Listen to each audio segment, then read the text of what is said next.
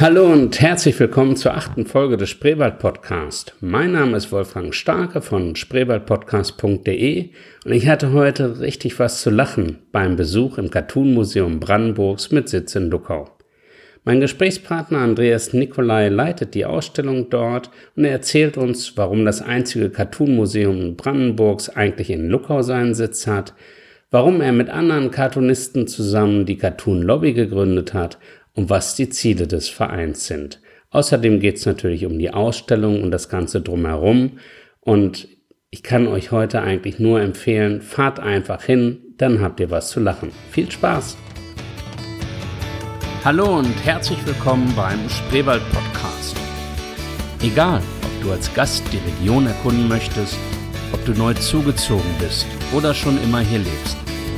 Der Spreewald Podcast will dich neugierig machen auf Sehens- und Erlebenswertes im Spreewald und seiner Umgebung. Hier erfährst du mehr über das, was dir der Spreewald bietet, von den Macherinnen und Machern dahinter. Und nun viel Spaß mit dem Spreewald-Podcast. Wir sind heute zu Gast im Museum für Humor und Satire oder auch Cartoon Museum. Das können wir gleich nochmal klären, was der richtige Name ist. Und haben als Interviewpartner heute Andreas Nikolai. Hallo Andreas. Hallo. Andreas, fangen wir mal gleich damit an. Heißt es jetzt Cartoon Museum oder Museum für Humor und Satire? Es hat sich etwas so entwickelt. Wir haben begonnen damit, äh, die Sammlung für Humor und Satire aufzubauen und haben es dann am Anfang auch Museum für Humor und Satire genannt.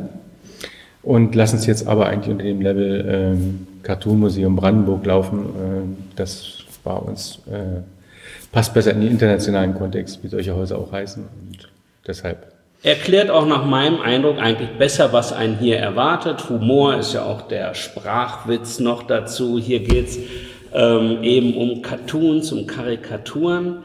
Ähm, ja, vielleicht sagst du mal ein bisschen was zu dem Museum. Wo finden wir das überhaupt und was erwartet den Besucher?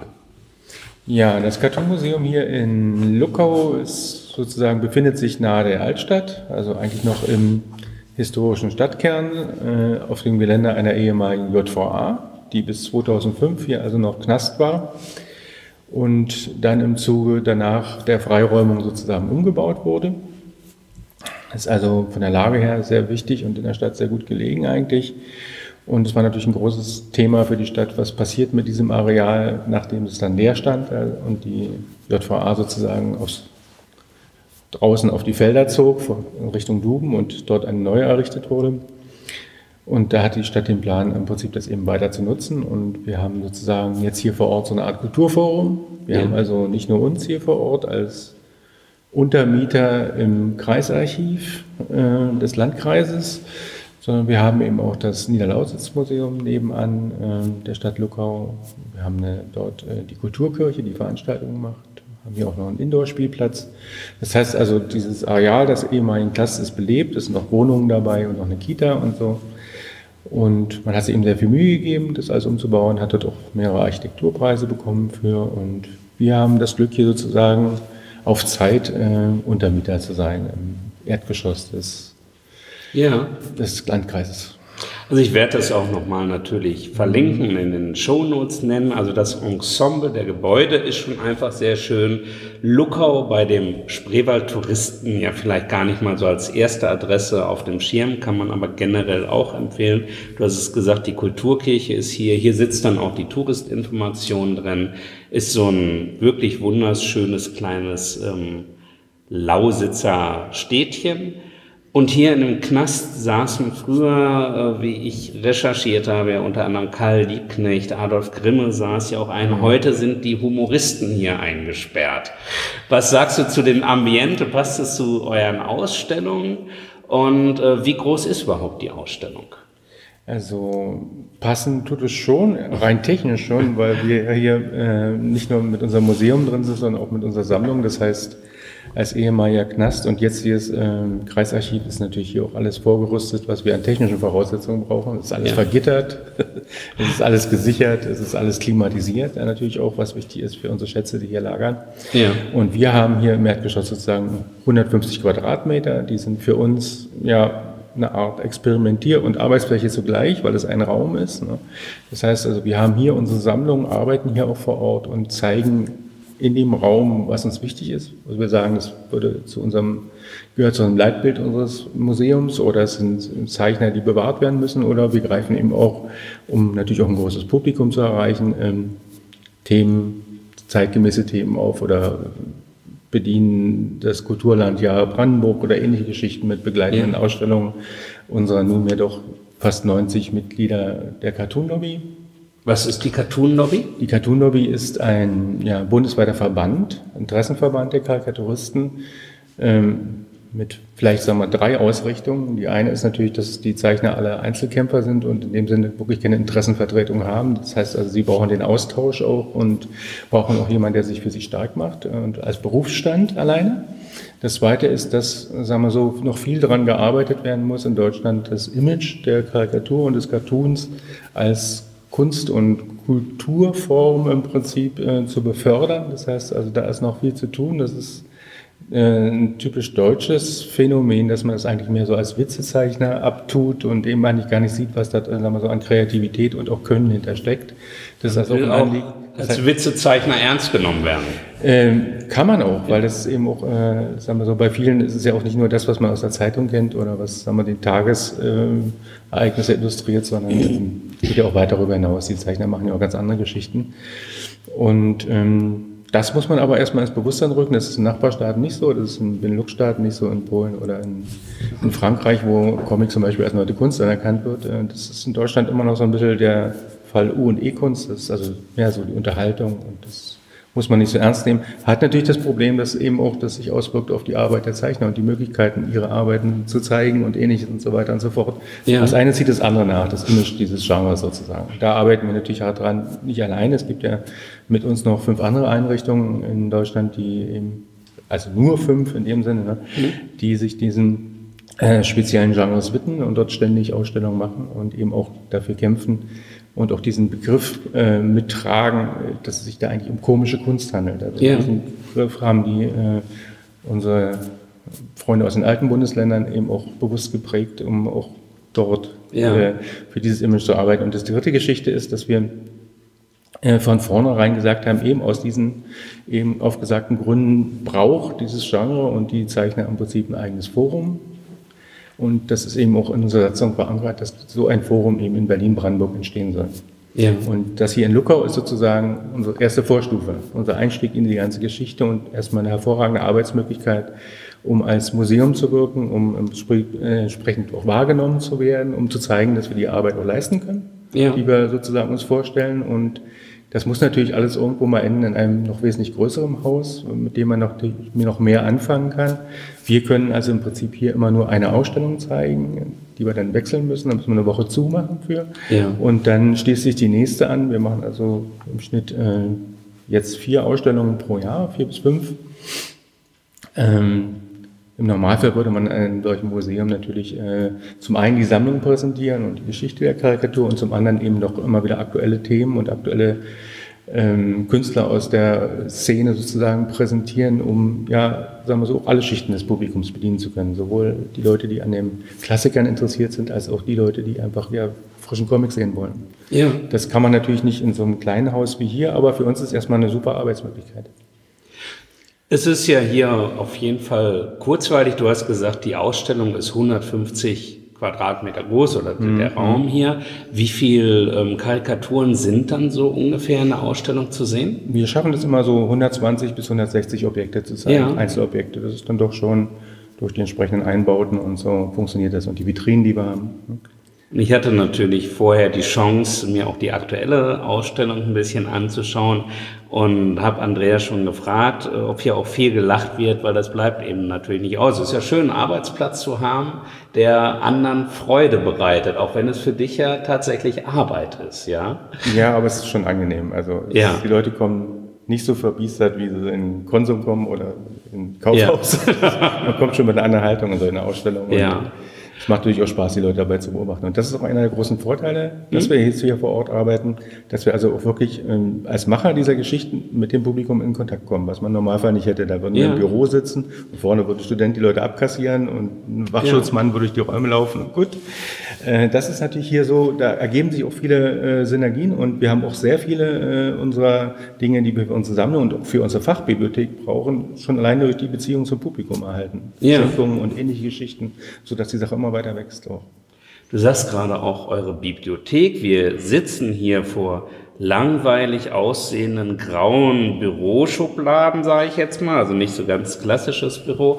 Aber wie viele Werke beheimatet ihr hier so? Wie ist der Fundus? Mhm, der Fundus ist jetzt diese grauen Schränke, die hier die Grafikschränke sind, sind gefüllt mit äh, 30.000 circa Originalzeichnungen. Ah. Das heißt, das sind also teilweise gesamte Lebenswerke von im Moment noch Klassikern der ostdeutschen Karikatur. Das ist im Prinzip auch der erstmal der Ausgangspunkt gewesen unserer Sammlungs- und, und Museumstätigkeit, dass sich da keiner wirklich ernsthaft drum gekümmert hat. Was passiert mit den Dingen, die damals im Umfeld der sehr bekannten Zeitschrift Eulenspiegel im Prinzip ja. äh, tätig waren und ähm, haben uns sozusagen 2008 auch das mit auf die Fahne geschrieben. Das war einer mit der Auslöser, den Verein zu gründen, neben den Interessenvertretungsgeschichten, die auch schon vor sich hin schmorten sozusagen ja. in den Köpfen, war einfach die Geschichte, dass wir gesehen haben, dass also, sagen wir so, die, die Nachwelt und die Gesellschaft eben damit überfordert ist, diese Dinge einfach zu bewahren und was es eigentlich da für wichtige Dinge gibt, die eigentlich, sagen wir, Zeitgeschichte und Zeitgeist wirklich dokumentieren auf eine Art, die jedoch locker und zugänglich ist für die ja. Leute. Ähm, dass sich da keiner darum kümmert, das war für uns auch der Auslöser, dass wir gesagt haben, okay, wir müssen äh, da jetzt wirklich was tun. 30.000 ist einfach nur geschätzt, weil wir jetzt davon ausgehen, wie viel jeder Zeichner äh, teilweise dann gearbeitet hat in seinen 30 bis 40 Berufsjahren. Wir sind also jetzt erst dabei, da es jetzt auch eine, eine Förderung gab, äh, die Dinge zu digitalisieren. Wir werden also die ersten ja. 5000 Zeichnungen bis Ende des Jahres schaffen und, und dann, wenn weitere Gelder fließen, noch die nächsten anschließen. Weil es geht ja auch darum, dass die Dinge jetzt hier nicht nur in den, in den Grafikschränken liegen. Wir wollen sie auch sozusagen der Forschung und der, der Öffentlichkeit zur Verfügung stellen. Ja. Dadurch äh, das digitaler Form natürlich sehr, sehr gut, so dass man zu Themen bestimmte Sachen suchen kann und Dinge illustrieren und Ausstellungen bestücken. Ähm, dafür braucht man das einfach. Aber das ist natürlich ein ja, sehr langer, langwieriger Prozess, äh, die Dinge alle zu aber es macht auch Spaß. Also ja. Es macht natürlich auch Spaß zu sehen, was wir eigentlich für Schätze haben. Also das ist ja ein Also als Lebensaufgabe erstmal zu haben, sich die vorhandenen 30.000 anzuschauen, das stelle ich mir schon recht spaßig vor. Kommst du selbst da überhaupt noch zum Lachen oder ist beim Digitalisieren einfach gucken, Daten eingeben? Ach nee, man muss doch schon schmunzeln und sagen wir so, vor allen Dingen äh, ist es ja dann bei mir auch so, dass ich mit vielen Dingen ja auch äh, das verbinde, was ich über die Zeichner weiß oder über bestimmte Sachen, also zum Beispiel bei Heinz Behling sogar Blätter in der Hand nehme, die er mir damals noch zu Lebzeiten gezeigt hat oder wo ich noch weiß, was er ja. dazu gesagt hat oder wie er an den, an den Texten gefeilt hat und, und ja. äh, das sind so Sachen, die, die machen natürlich einfach Spaß. Klar. Wie bist du überhaupt dazu gekommen? Bist mhm. du selbst auch Karikaturist äh, vom Beruf oder als Hobby und wie war das äh, eben in, in deiner Jugend? Wann, wann hat es dich irgendwie gepackt? Also gepackt hat es natürlich mich in, in, der Jugend selber, das ist klar, also mit, mit selbst Karikaturen zeichnen, da waren so damals, weiß ich nicht, also Zeichner wie Willy Möse und, und, und Heinz Jankowski, so, die man noch aus den Zeitungen kannte und die man dann versucht hat auch nachzumalen oder den, deren Art man sozusagen, da gab es zum Beispiel so eine Art äh, Lexikon, wo zu jedem Buchstaben eine Zeichnung gemacht wurde aus, aus dem Alphabet und ähnliche Geschichten. So was mhm. hat man dann als Kind gemacht, ja, okay, und dann Später ist man aber einen ganz anderen Weg eingeschlagen, weil natürlich alle eigentlich gesagt haben, ja, also mach doch erstmal was Vernünftiges, das kennt man ja, das, ja. die Geschichte und mach nicht, um Gottes Willen nicht das, was du möchtest. Und das konnte man sich, sagen wir so, in der DDR auch nicht unbedingt aussuchen. Ja. Also ich habe dann erstmal Chemie studiert, mhm. habe aber nebenbei eben auch immer gezeichnet und ähm, bin dann ähm, nach Berlin wieder zurück, nach dem Studium in der Akademie der Wissenschaften und habe dort das Glück gehabt, dort auch gleich so eine Art äh, kleine Galerie im ZIPS hieß das, also eine kleine Galerie zu betreiben. Da hat dann mal jemand gesucht und habe dort auch eigentlich schon die ersten Leute kennengelernt, mit denen ich jetzt eigentlich deren Arbeiten jetzt hier sogar in diesen Schüben liegen. Ne? Ja. Das heißt also, ähm, ich habe damals schon Ausstellungen gemacht mit, mit Heinz Behling, mit, mit Manfred Bofinger, mit, mit Josephine Huber, Andreas Brüstel, die haben wir damals da schon vor Ort ausgestellt. Das war so eine, ja, so eine Kooperation mit dem Kulturbund zusammen. Hm. Ähm, das haben wir dort in der Akademie in, im Foyer, haben wir dort Ausstellungen gemacht und das war so der Anfang. Und dann hat man sich auch selber noch ein bisschen versucht, äh, von den, ja, von, von, vom Zeichenstil und von, von, von der Technik her weiterzubilden. Also im Prinzip Aquarellzirkel besucht und, und Radierung und Lithografie und sowas gemacht. Und eben und dadurch auch viele Künstler kennengelernt aus Treptow. Ja. Und als dann, sagen wir so, die Wende kam und die Möglichkeiten nochmal offen standen, sich zu überlegen, was man macht, bin ich dann äh, nach ins Studio Bildende Kunst, nach Baumschön Weg, als stellvertretender Galerieleiter gewechselt. Aha sozusagen auf Vermittlung meiner Künstlerfreunde, die mich sozusagen in den Kursen betreut haben. Ja. Und ähm, ja, habe dort ähm, noch eine Weile gearbeitet und dann gab es die Cartoonfabrik, wurde gegründet. Das war also ein Verein, der in Berlin versuchte, so ein bisschen die internationalen Festivals aufzugreifen und im Prinzip jetzt nach der Wende anschließend an die Choreografie, die man ja vom Fernsehturm kannte, als große Schau zu DDR-Zeiten einfach jetzt so ein bisschen auch das international auszuweiten und eben äh, Dinge zu machen, die man zu DDR-Zeit nicht machen konnte. Und ja. da war ich dann noch eine Weile noch beschäftigt und habe dann aber parallel dort ähm, auch ähm, ja, eine eigene Agentur gegründet, die ja. sozusagen jetzt äh, Projekte für andere macht, Künstler vermittelt und äh, ja. Also selbst nicht als Karikaturist jetzt aktiv beruflich? Genau, das ist also immer weiter zurückgerückt. Ja. Ich habe immer mehr, sagen wir so, von anderen gelebt oder andere vermittelt und ja. äh, irgendwann kommt man auch an den Punkt, dass man es alles auch ein zeitlich nicht schafft und zum anderen ist natürlich auch äh, sehr hinderlich, wenn man alles kennt, was es schon auf dem Markt gibt. und wenn man dann da sitzt und versucht, sich eine Idee auszudenken ja. und denkt, Mann, das hast du doch irgendwo schon mal gesehen, das ist doch von, sag schon, von dem ist doch das. Und der hat das ähnlich gemacht. Also es ist nicht sonderlich förderlich. Es ist schon besser, wenn man in seinem Elfenbeinturm sitzt und einfach ja. sich einen abspinnt. Ja. Ähm, nee, aber das ist einfach so ein bisschen zurückgedrängt worden über die ja. Zeit. Man muss sich dann auch irgendwo entscheiden, was macht man und das mit der Agentur war dann schon wichtig. Ja. Aber schön, vielleicht auch nochmal zur Erläuterung. Hier mhm. gibt's jetzt natürlich das Archiv der, also sag mal, dass man einfach das, was zu DDR-Zeiten geschaffen wurde, um mhm. den Eulenspiegel drumherum, eben auch ein bisschen der Nachwelt erhält, hat aber nicht zwingend was mit den aktuellen Ausstellungen zu tun. Ihr habt also auch natürlich hier ganz aktuelle Geschichten, also gerade jetzt hier in der Ausstellung, ähm, aktuelle Künstler eben, die hier auch sind. Was sind da so die vielleicht für den Zuhörer dann die prominentesten Vertreter, die ihr hier so regelmäßig zu Gast habt? Ja, also da wir ja nun 90 Mitglieder schon bundesweit in unserer Cartoon-Lobby haben, äh, darunter sind allerdings auch ein paar, die nicht nur Zeichner, nicht Zeichner sind, sondern eben auch äh, Leute, die Kulturbüros und Leute, die mit dem Genre arbeiten. Ja. Aber das sind relativ wenige. Gehört natürlich auch alles mehr oder weniger dazu, was, ein, was einen Namen hat, den man kennt. Also im Prinzip die Klassiker wie, wie Rainer Schwalme oder Barbara Henninger oder Cleopatra Kurze oder äh, Helmut Jatschik äh, aus, aus unseren ehemaligen äh, ostdeutschen äh, Herkunftsländern.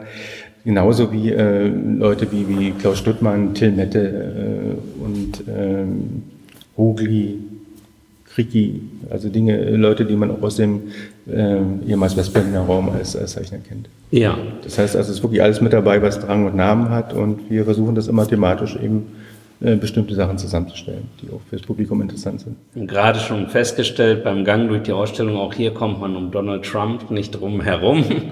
ja, wobei es schwierig ist, da ja die Realität wahrscheinlich immer noch zu toppen, aber es sind wirklich äh, herrliche Werke. Ihr habt das ähm, gerade auch ein bisschen mit einer Vitrine noch draußen aktuell aufgepeppt, das Thema Lutherjahr. Äh, ist das dann jetzt eine Dauervitrine als Hinweis auch zur Kulturkirche gegenüber?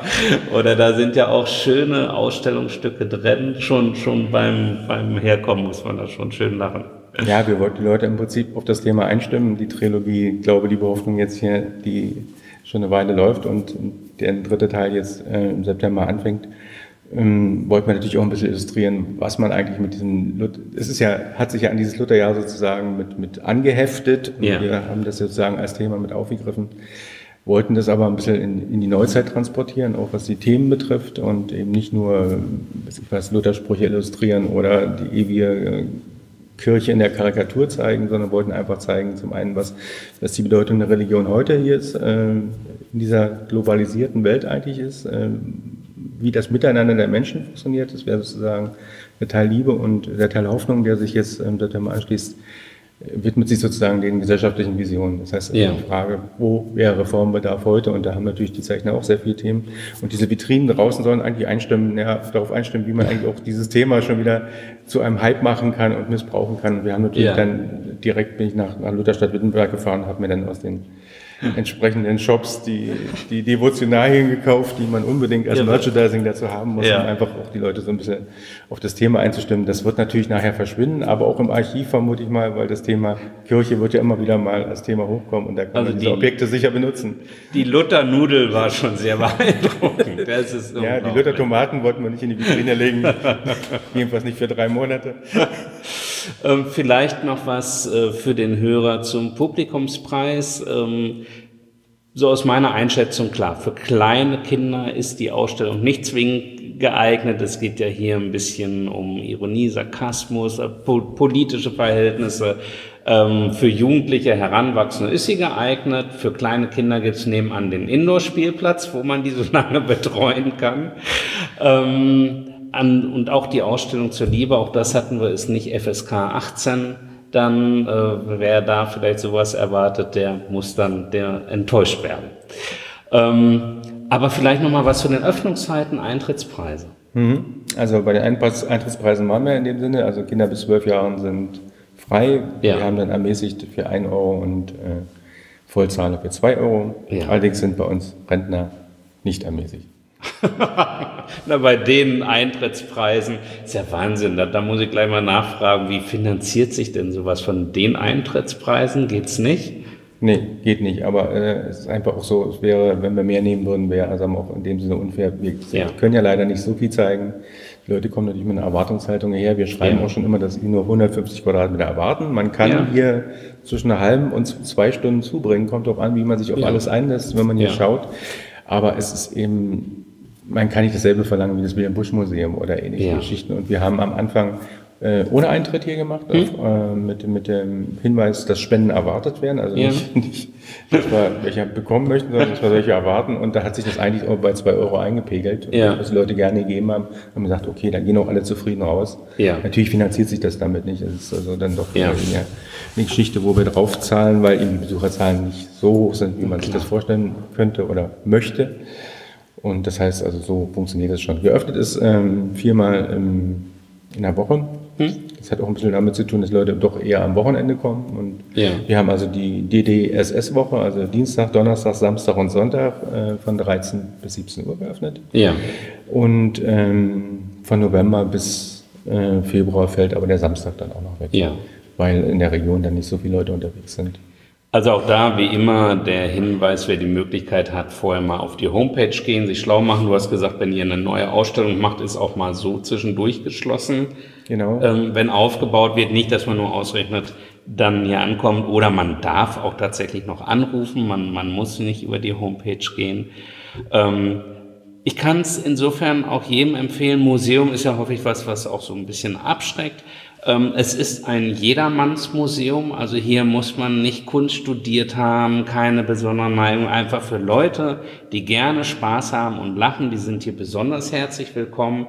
Der Kenner ist natürlich hier auch gern gesehen und hat hier kompetente Ansprechpartner mit dir dann vor Ort, mhm.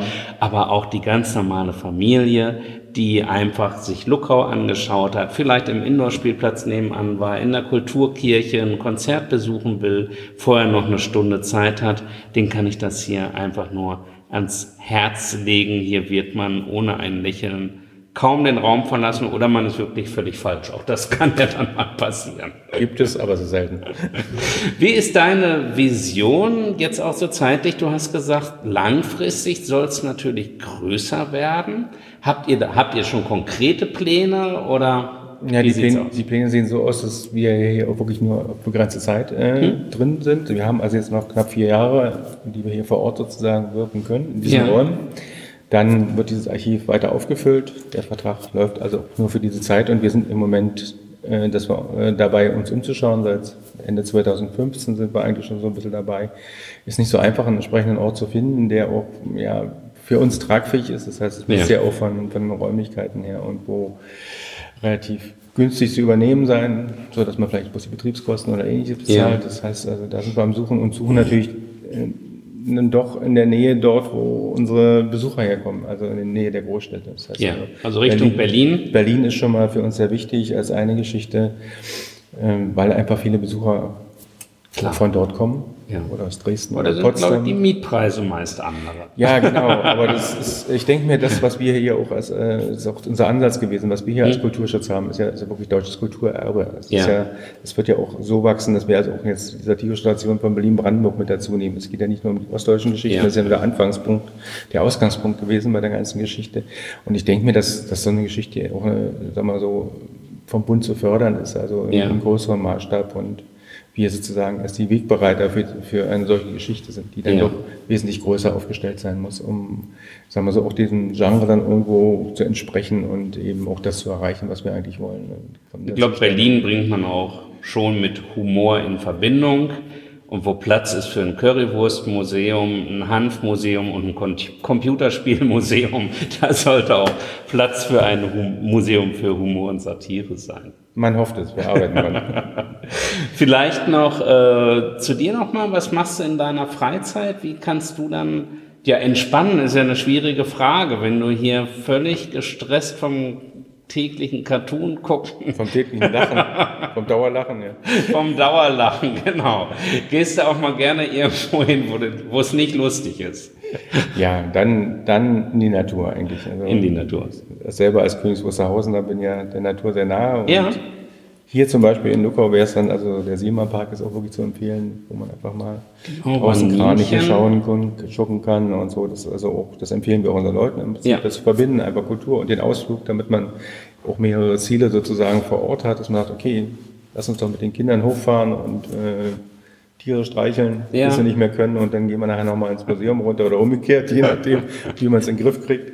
Ja. Äh, ich denke mir, das ist schon das ist das, womit ich mich beschäftige. Ich habe im Prinzip jetzt vier Firmen am Hals. Also im Prinzip ja. habe ich nicht viel Zeit außer arbeiten und okay. außer mal auf der Terrasse sitzen in, in Königs Wusterhausen. Aber es ist ja schön, dass du nicht auf den Rat deiner Eltern gehört hast. Also das heißt, so ein bisschen hast du ja drauf gehört. Du hast ein paar Jahre verloren dadurch. Aber ein paar Jahre vergeudet und dich am Ende durchgesetzt. Ja, dann einfach schönen Dank für mhm. deine Zeit. Ich wünsche euch ganz, ganz viele Besucher. Hoffe, dass der Podcast so ein bisschen hilft, äh, es auch noch ein bisschen populärer zu machen und drücke euch vor allen Dingen für die Zukunft die Daumen. Schönen Dank. Ja, danke auch.